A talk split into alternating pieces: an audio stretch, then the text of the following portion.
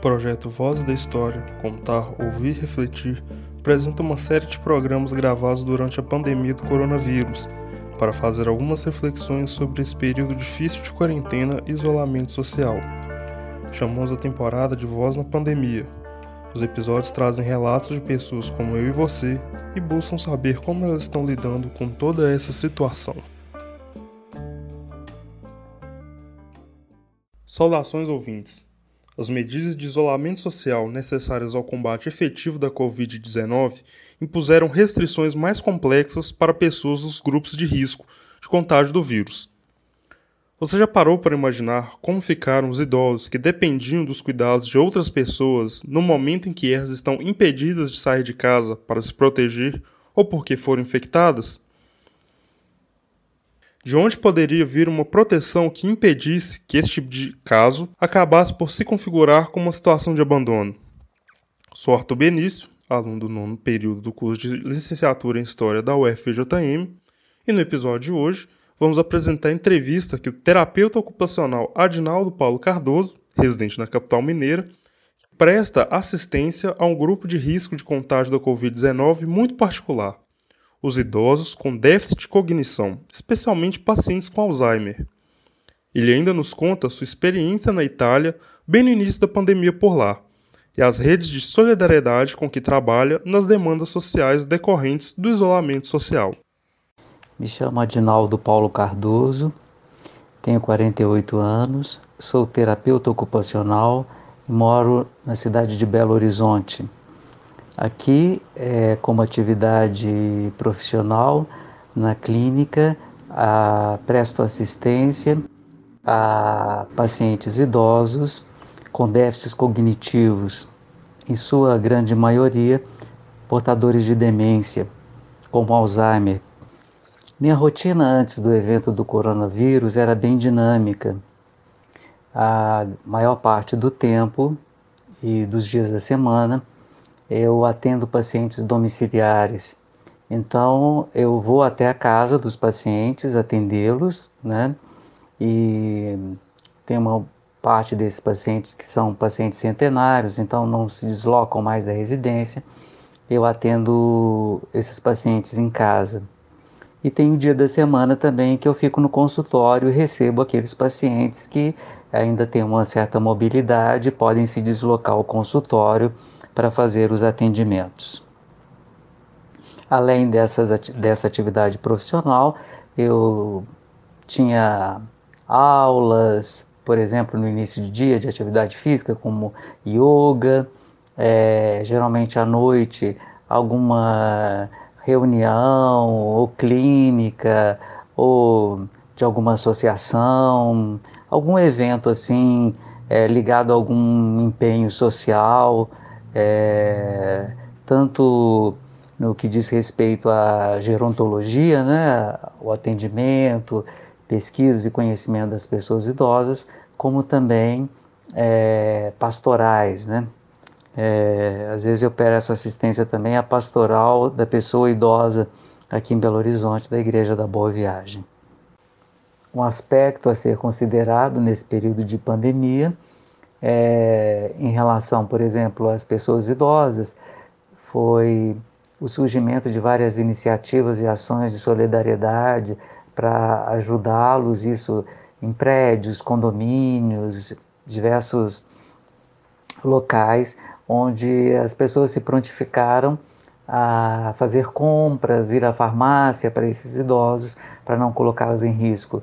Então, essa essa, essa enxurrada assim, de ações solidárias que a gente tem observado nesse período é, tem sido um aspecto positivo no sentido que as pessoas têm refletido sobre esse momento da pandemia e compreendido, em sua grande parte, aquilo que realmente importa na vida, né? que são as relações né? que, estabelece, que estabelecemos com as pessoas, a qualidade dessas relações e o bem que é feito, né? Então isso tem sido um aspecto também interessante nesse período de, de pandemia. Essa solidariedade que a gente observa entre as pessoas, né? Ela, mesmo que incipiente, se, tem sido ensaiada uh, para ser realizada também entre países, e isso é muito importante.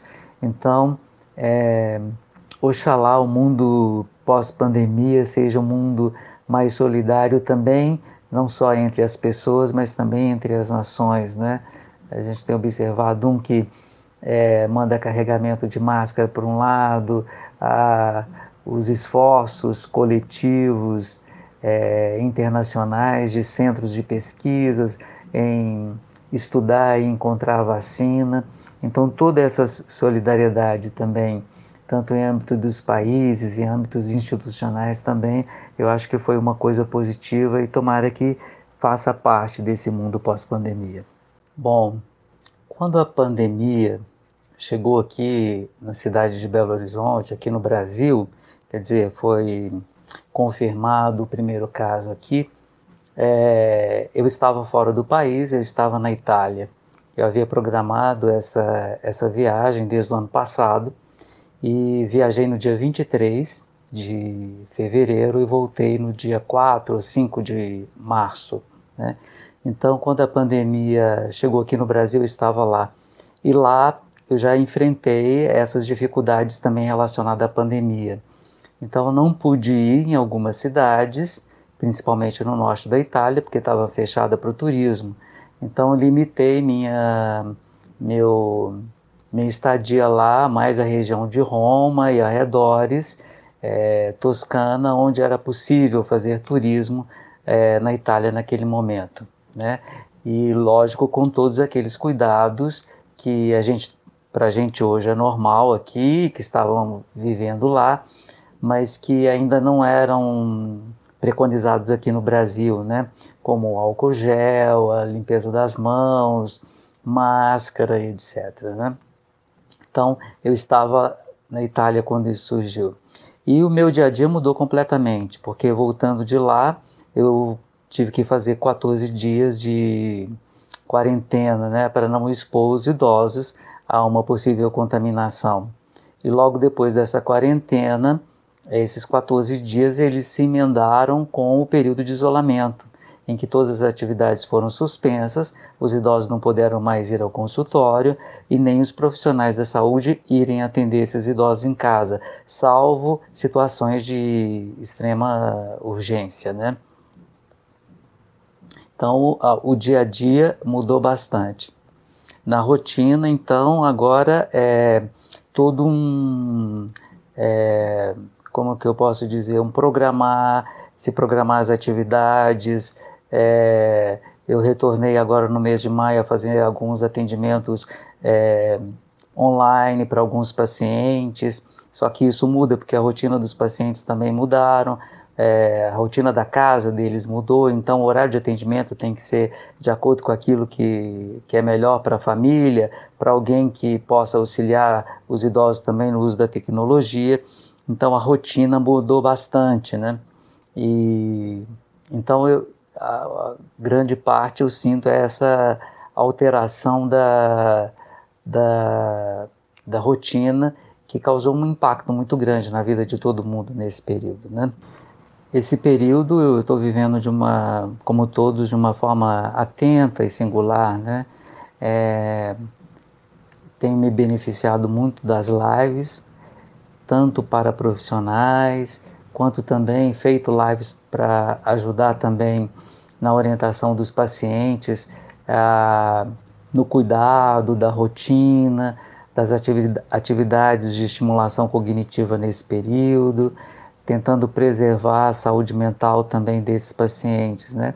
E tentar minimizar um pouco os danos causados por esse período de isolamento. É... São vários os danos, né?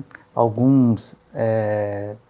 para o quadro de pacientes que eu atendo é irreversível, mas a gente tenta minimizar um pouco esses danos e fazer com que, quando seja possível retornar, que esse retorno seja é, tranquilo né, e mais é, rápido possível, é, tendo mantido algum tipo de atividade ao longo desse período de manutenção das estimulações cognitivas.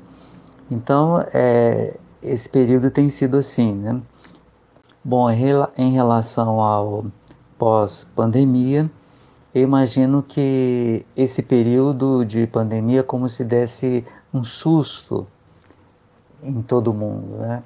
Então acho que no primeiro momento a gente vai viver com muita cautela em relação a essas práticas de higiene e tudo, atentos a contágio, ainda um pouco é, sensibilizados por esse período, né? Mas eu temo que passando essa fase que as coisas voltem ao que era antes. Eu espero que não. É, eu acho também que serviu para ensinar para gente que essa questão da a pandemia, né, que na realidade a gente sempre está exposto a algum evento como esse, alguma situação, né, que mesmo com todo o desenvolvimento tecnológico e tudo, a gente não tem o controle de tudo, né? Então serviu para para a gente aprender um pouco disso também, né? Eu li um texto de um escritor italiano chamado Piero Cavalieri e ele fala que é, a gente não vai voltar à normalidade porque a normalidade nunca existiu, né? Porque a gente sempre está sujeito algum evento, algum, né?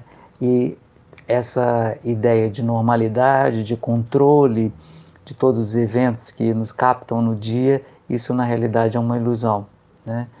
Eu tenho refletido sobre isso e acredito também nessas palavras do Piero Cavalieri. Vimos como essa pandemia vem afetando a rotina do Adinaldo, como ele tem lidado profissional e socialmente no enfrentamento do coronavírus e suas expectativas para o futuro mundial pós-pandemia. Agradecemos a disponibilidade do nosso entrevistado no compartilhamento de suas vivências. Esperamos que esse momento crítico passe logo. Fiquem em casa, lavem as mãos e, se precisarem sair, tomem os devidos cuidados. Você acabou de ouvir mais um episódio de Voz na Pandemia, um podcast do projeto de extensão Voz da História Contar, Ouvir, Refletir lembranças e esquecimentos da história em diferentes tempos e espaços.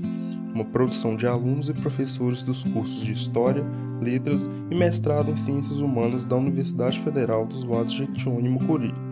Se você gostou desse programa, compartilhe com seus amigos e fique ligado em novos episódios. Agradecemos imensamente pela audiência.